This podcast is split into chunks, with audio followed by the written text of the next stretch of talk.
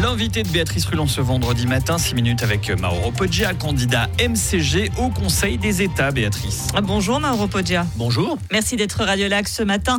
Euh, c'est donc, euh, vous êtes candidat au Conseil des États, on vient de le dire.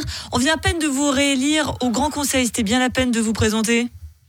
Écoutez, je pense que c'est important que j'y sois, parce que d'abord, je ne suis pas élu ailleurs pour l'instant, et je pense que euh, si l'on m'attribue quelques compétences, c'est bien qu'elles soient mises au profit de la collectivité, au moins ici à Genève, et je pense qu'il n'y a pas d'incompatibilité entre une sortie du Conseil d'État et un travail de parlementaire, bien au contraire. Alors, au centre de cette campagne, les primes maladie, ça c'est un, sujet que vous connaissez bien, après même presque parler de sujet de prédilection, et on peut s'empêcher de penser que vous n'avez rien changé du tout malgré vos dix années au Conseil d'État. Oui, c'est quelque chose que, j'entends souvent dans la bouche de mes adversaires. C'est une vérité. Euh, qui est une, euh, une fausse vérité, puisque on sait, on sait, très bien que les questions de l'AMAL ne se discutent pas à Genève, mais à Berne, que Genève, comme tous les autres cantons, applique des décisions qui sont prises.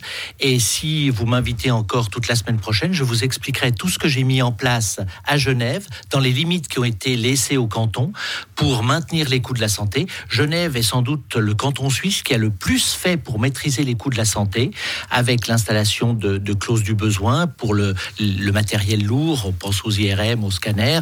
On pense pour l'installation de nouveaux cabinets médicaux et surtout, bien sûr, les spécialistes qui ont la densité la plus élevée à Genève de toute la Suisse et la corrélation avec la hausse des coûts de la santé, notamment dans la médecine ambulatoire, est claire. Ça ne nous empêchera pas tout de même d'avoir augmentation à venir d'ici trois semaines.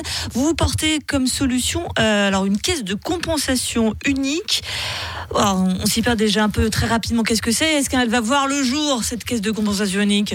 Je pense qu'aujourd'hui, à Berne, même la droite, qui était la plus réfractaire au changement, se rend bien compte que la grogne augmente et qu'il faut donner des solutions. Aujourd'hui, les seules solutions que l'on a données, c'est de transférer des charges de l'assurance maladie au canton, donc des assurés aux contribuables. 36% des personnes sont aidées dans le canton de Genève pour payer leur prime maladie. 36%, ben voilà. c'est gigantesque. et, ça, on le paye euh, en, en, majeure partie avec l'argent des contribuables. La Confédération paye très très peu à ce niveau-là. Donc on se rend bien compte qu'on essaye non pas de maîtriser les coûts, mais de maîtriser les primes ce qui est un, combat euh, trompeur, puisque le problème est toujours là, et si l'on additionne les coûts globaux, ils ne font qu'augmenter.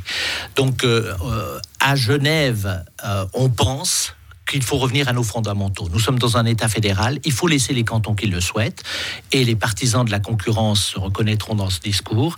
Il faut que ceux qui ont des idées puissent les appliquer. Il n'est pas question de faire une assurance maladie genevoise. La LAMAL reste une loi fédérale avec ses bons principes de solidarité, et de caractère obligatoire que certains voudraient à tort euh, supprimer, mais que l'on puisse à Genève faire autrement. Et faire autrement, c'est pas simplement ajouter une caisse publique au milieu des, des caisses privées, parce qu'on ça c'est l'idée de Pierre Model. Euh, c'est pas l'idée de Monsieur Model. Monsieur Model a reprise, et d'ailleurs il y avait un temps une, une assurance qui s'appelait Accorda, qui était gérée par des, des, professionnels de la santé, qui a essayé de faire cela et qui malheureusement s'est vu attribuer tous les mauvais risques sournoisement et a dû augmenter massivement ses primes. Donc on, on ne ferait que porter du moulin au discours fallacieux euh, des, partisans du système actuel, disant qu'il euh, il faut surtout pas passer au, public, il faut laisser ça en main du privé. Et je pense que si l'on veut faire une caisse publique, il faut qu'elle ait le monopole sur l'ensemble du canton, et il ne faut pas engager des milliers de fonctionnaires pour faire le travail que font aujourd'hui les assureurs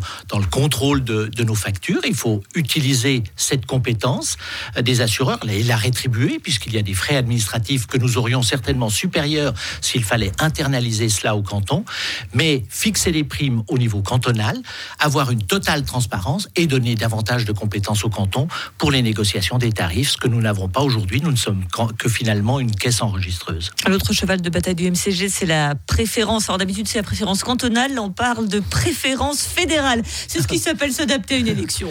Bon, je rappelle quand même qu'en février 2014, la population suisse a accepté une initiative. C'est l'article 121 a de la Constitution qui prévoit quand même une priorité euh, pour les personnes qui sont résidentes légalement ici en, en, Suisse pour les emplois plutôt qu'attirer massivement des personnes de l'autre côté de la frontière. J'étais contre cette initiative parce que je considère que, que notre économie doit pouvoir aller chercher les compétences dont elle a besoin là où elles sont, mais cela implique aussi une responsabilité et une auto-retenue de nos employeurs et qu'ils cherchent d'abord ici pour maintenir notre cohésion sociale s'il y a les compétences pour remplir des postes. Aujourd'hui, on se rend compte que malheureusement ce travail ne se fait pas et puisqu'on parle du droit fédéral, on se rend compte que nos régies publiques, je rencontrais récemment quelqu'un qui avait une formation de contrôleur au CFF, qui est parti apprendre l'anglais deux années, qui revenait, qui avait une année à mettre à disposition euh, avant de commencer un nouvel emploi, qui voulait retourner au CFF et on lui a dit qu'il n'y avait pas de place et en fait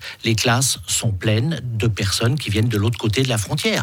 Qu'on ne me dise pas qu'il n'y a pas des demandeurs d'emploi, qu'ils soient soit à l'office cantonal de l'emploi, soit à, à l'aide sociale, qui sont incapables d'être formés pour faire dans les trains des CFF. Dernière question, un, mot pour qualifier le bilan au Conseil des États de Carlos Maroga et les Amazones?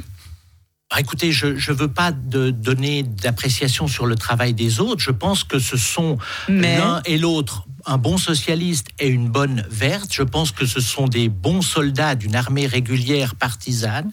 Ils ont fait le job de leur parti. Ils ont simplement oublié que quand on passe du national au Conseil des États, on a un autre rôle. On représente un canton. Et quand je regarde les textes qui ont été déposés, aucun ne l'a été sur l'assurance maladie, qui est quand même la préoccupation majeure de nos concitoyens. Mauro Poggia, candidat du MCG au Conseil des États, merci d'avoir été sur Radio Lac ce matin. Merci à vous. Une interview à retrouver, bien sûr, comme chaque jour, en podcast sur radiolac.com.